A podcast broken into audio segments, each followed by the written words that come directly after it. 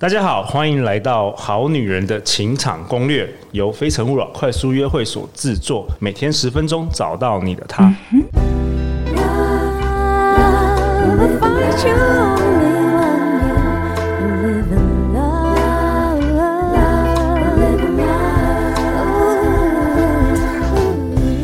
大家好，我是主持人陆队长。相信爱情，所以让我们在这里相聚，在爱情里成为更好的自己，遇见你的理想型。我们今天跟很高兴邀请到两位老朋友、新朋友。老朋友文海老师，大家好，我是文海。新朋友罗子琪，子琪，大家好，我是子琪。子琪是伤心的人请举手这本九月才刚出版的书的作者。那子琪是一名咨商心理师。如果你有听前面几集的话，你就知道哇，内容真的是非常精彩。是有很多的故事，有很多故事跟很多实际的方法。是那我们好女人听众有问我问问陆队长说，为什么你的粉砖叫百香绿百香玉、啊？对，跟我个人连结性很低，对不对？对啊，好特别，不是应该是什么子琪的什么失恋急救包？对对对，或或或者是像人家说什么呃罗子琪智商心理师的粉砖之类的对？为什么叫百香绿百香玉啊？好，这个故事就是呃。它放放发生在呃，我刚离开全职工作的时候。好，那时候其实自己也在一个比较伤心的状态。然后我的好朋前同事就说啊，你们在智商室里面有这么多故事啊，你应该把它写出来。哦，好，那我就心里想说，不行，这有专业伦理的部分，我们不能曝光，好，不能曝光别人的隐私嘛。他就说，然后我说我也不喜欢曝光我自己。好，后来呃，反正他几度劝说之下说，不要用自己的名字，不要用自放脸书的照片，好，等等。你比较低调了，对对对对。后来，呃，anyway，开了这个粉钻的时候，就想说要取什么名字。对，那那个时候的低潮里面有一部分是，呃，我正在经历我自己的爸爸过世，好的一个历程。那，呃，我跟我爸爸其实，因为他们在我小学二年级就离婚了，然后后来有很多年的历程里面，我们是没有见面的。好，那呃，我跟他有一个很深刻的记忆，就是我爸爸是一个呃很聪明，然后有任何新的东西一出上市，他就会买来给小孩子试的人。所以那时候我小时候的第一杯手摇饮料是百香绿。哇哦！然后你记到现在哦，对，那就是他买回家，我下课回家很热的一个夏天，然后他给我喝的百香绿。哇！然后打开冰箱那一个特大杯，所以我后来就有意识到说，哎，我常常心情不好的时候，我会去买一杯百香绿。哇，好感动哦！对，所以我觉得那是一个很特别，我跟我爸爸之间的一个连结。这个事情我很少直接，呃，就是我也许我家人都不太知道哈。那百香绿，我就想到是啊，我在咨商室里面也遇到好多不同的生命故事，所以我后面就是百香玉。哦，遇见的遇，百香玉。对。哇，我 这个很感动的故事。所以原来原来这个父亲跟这个，因为我自己也有女儿嘛，嗯、原来父亲跟女儿的那个连接，有时候就是一个小小的东西。是啊，好像会记一辈子哦，很特别。爸爸以为我们要为孩子做什么了不起的事情，小孩才会记得。是，可是孩子记得的往往是那个好小的事情哦。这个我也真的访谈过我们很多青少年呢。哇、哦，他们都说啊，我们记得爸爸带我去海边，然后带我去玩沙，带我去打球，这不是什么很大的事情，不是什么了不起的事情。陆队长学到了。好啊，文海老师也欢迎你啊！第四度参参加我们这个好女人的清场攻略。文海老师是一位企业讲师，中华质感教练协会潜意识投射卡企业带领师，然后他也是一位内在力量教练。文海老师最近在忙什么？最近啊，最近准备要学正念冥想哦。赶快学完，然后来我们明年好吧？第三季马上带大家来做。陆队长对这个也很有兴趣。对对啊，好啊。那我们今天子琪，你要跟我们讨论什么？也是在你书中的一篇。嗯，这个主题今天的主题是那个婚内失恋哦，婚内失恋、嗯。我们常听到我我有一些当事人会说，嗯，他觉得很苦。好，我们说怎么那么苦？他说他的苦就是他在婚内失恋了，所以他在婚外遇见了另外一个人，然后就变得这是不能说的秘密，所以跑来咨商室里面说。哦，哎、欸，那我好奇，你说很多呃好，比如说好女人、好男人去找你、嗯、去咨商有关于婚姻，那是你有你昨天有跟我提到说有关于外遇这件事，嗯，你说大部分都是呃你的个案都是她的老公外遇，不是老婆外遇，是老公外遇。对，对我遇到的呃夫妻会谈里面很高的比例是另外一半老公外遇了，被发现了，对，然后两个人想要修复关系，好，于是两个人一起来到夫妻会谈的里面。然后来面对他们的关系出了什么状况。那我蛮好奇，如果是八十二十法则，就是有没有什么关键点，就是有没有相同的原因造成，就是他们就是呃外遇啊，或者是说发他们开始有婚姻出现？嗯，其实我们在谈话的过程里面哈，我们往往在大概头两次的会谈里面，我就可以看到他们这一对伴侣。他们的沟通模式常常会有一个很僵化的互补。怎么说？好，比如说一个是主导者，一个就是配合者，然后配合者常常是不说话的，没有声音的。好，常常会有这样子的一个呃，就是很强烈的互补，不走不管任何情境都是长这样。好，那这个不说的人，他真的没有需要吗？你们觉得呢？不太可能，只是不敢讲。对，或者是讲会吵架，就算了，或是算了。对对，那他他或者是他很多的习得无助嘛，可能我以前讲过，反正根本没用。好，哦、那这样子的状况里面，就导致一个长期的不平衡，但是可能关系中的两个人，一个不愿意提，一个人没有留意到，没有注意到，所以就发生某种像婚内失恋。对，然后你说他们的老公外遇，其实有一种状态，就是他们在关系里面，我们探索了以后啊，我们就会发现，其实，在婚前可能两个人的关系就有一些状况。OK，好，那这些状况可能是当时觉得结婚后就会好。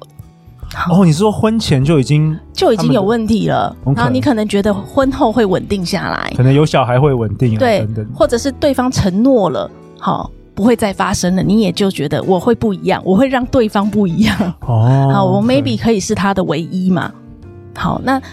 但其实这样子的一个呃过程里面，你就会发现，确实啊，在结婚之前，你们的关系就出现一些状况了。好，那这些状况只是当时你不愿意去面对。那当你进入婚姻以后，maybe 其实进入婚姻不会诱惑跟压力变得更小，会变得更大。对，对，其实压力更大。你有经济的压力，有两两边老家的原生家庭的压力，对，然后你还有教养小孩的压力。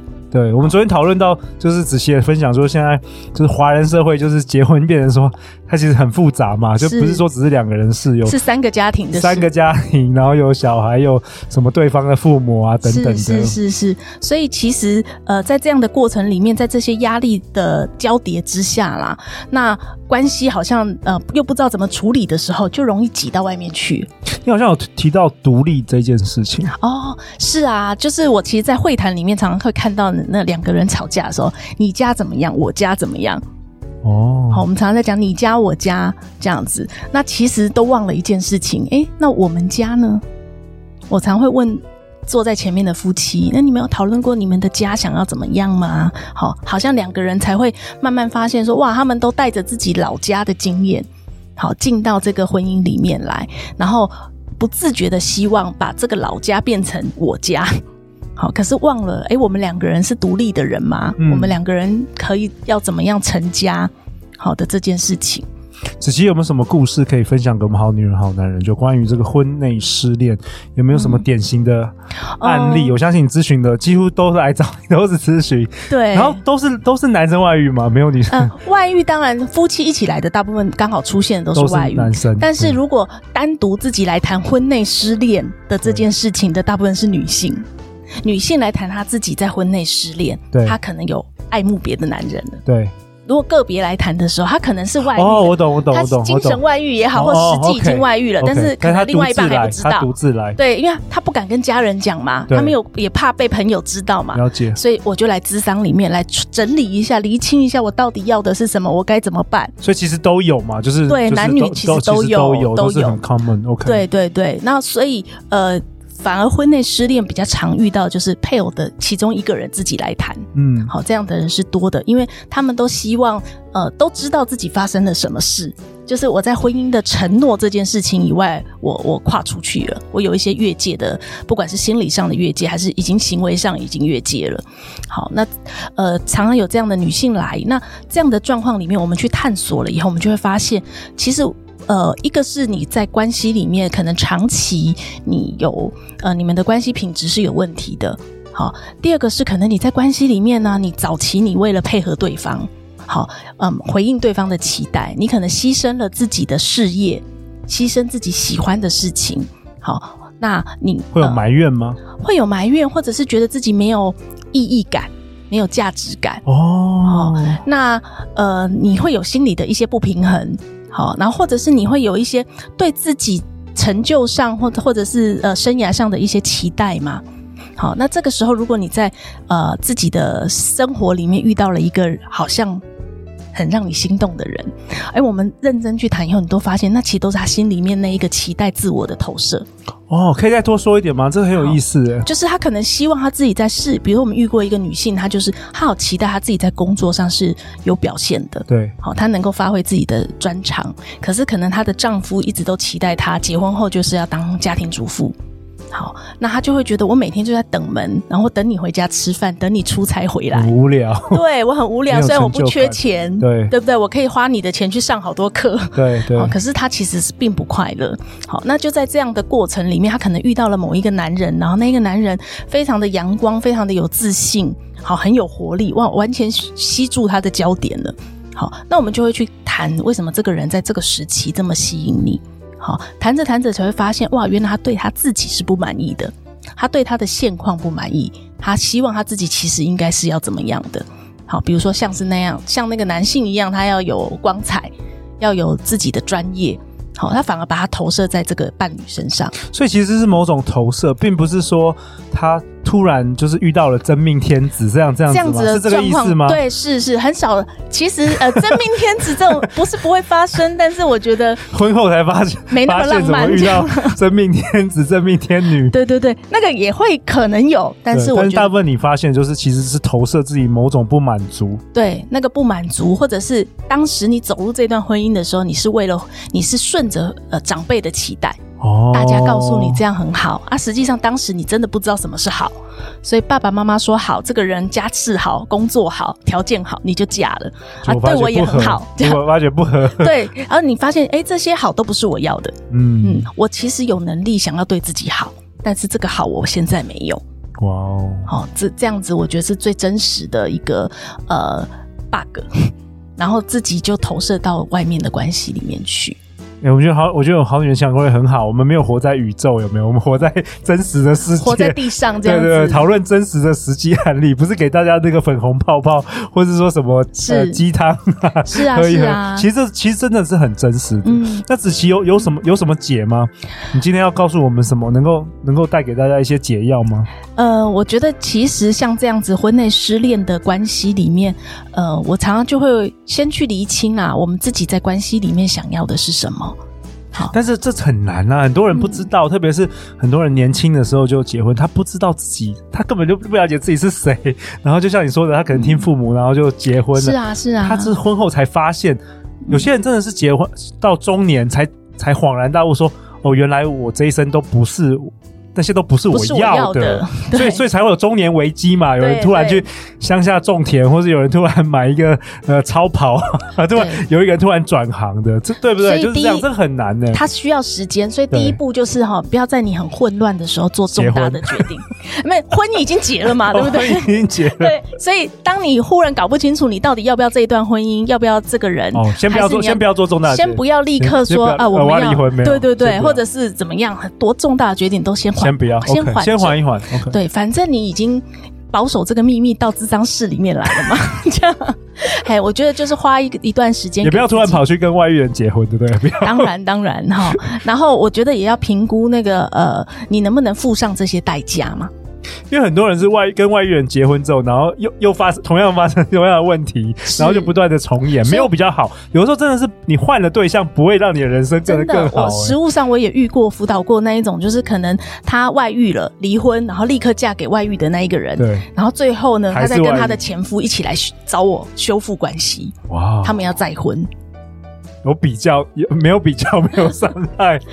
但是，就是像陆队长你刚刚讲的嘛，我们真的是在这个过程中学习认识自己，什么是适合自己的，什么真的是一门功课。那那我我我抛一个问题，因为在子琪跟文海老师登场的前一位来宾，嗯，是三妈，然后我们其实讨论的是开放式关系，OK，也是我们节目第一次讨论的，嗯哼。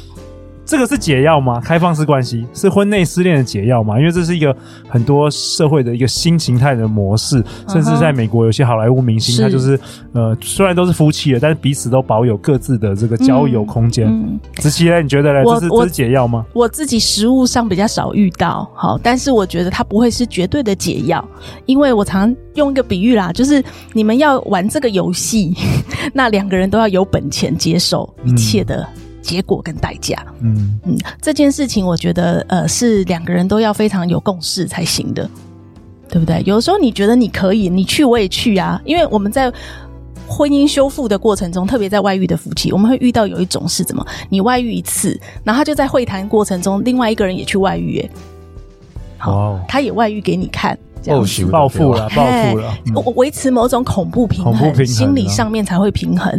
可是这都不代表你们真的能够承担或接受所谓的开放式关系。对，我很喜欢你在这一篇写的有有一句话叫做“放下寻觅对的人来完整自己的期待”。然后我觉得本集的结论应该就是：外遇遇见的是你以为的真爱，还是内心的自我空虚？往往可能是自我空虚，那只是刚好有一个人出现了。是我们他不，他并不一定是你的真命天子。对啊，有的时候其实可能是你不是这么满意你自己。好，有的时候是你自己有更想要的，而你不敢去要。好，我超喜欢子琪这一周的那个分享。那最后两分钟，我想要请子琪跟文海老师，就是我们现在一集都超过一万人在听，那很多人真的是，是我相信前几集的，不管是失恋的疗伤的方式啊，包括这个呃关系中的暴力啊，那沟通的方式等等，都带给大家很多的新的一些想法。嗯、那最后最后有没有什么子琪想要这一次来？因为希望希望你明年再回来，好不好？是是是，我很愿意。如果有有新的书或者什么再回来，太精彩了。是有什么最后你？两分钟想要跟大家说的，呃，我觉得在我自己的成长经验，或者是我的智商工作经验里面，我会看到这个社会对女性，呃，女孩跟女性哈，嗯，我觉得都有很多不一样，呃，都有一些制式的期待，好，然后也我们也不自觉承担的这些期待变成压力，但是我会觉得女性不管你在什么时候，你一定要努力的、尽力的保有你自己想要的人事物哦。因为这个是每个人生命的责任嘛。好，我们可能小的时候为父母，然后长大你为老公、为另外一半、为孩子。可是终归最后就是你能，你有没有自己喜欢的事情？你能不能为自己感到满足、满意跟快乐？OK，其实都是内在，都来自于内在。对，就是你有没有自己的重心？你有没有自己能发挥的工作，或者是自己喜欢做的事情？OK，真正的钥匙在你的心里哦。对对，从来不在任何一个人身上。哇，每个人终需需要面对自我生命的意义，还是每真的是每个人在生人生中的责任，无人可以替代。是是是，对啊，文海老师，你来这次很很高兴你又参与我们对好几节了，我很喜欢你每次回来，真的很棒。那我就顺着子琪刚刚讲的往下说，就是啊、呃，每一个人其实最重要的一件事情，要是多认识自己，多听听自己。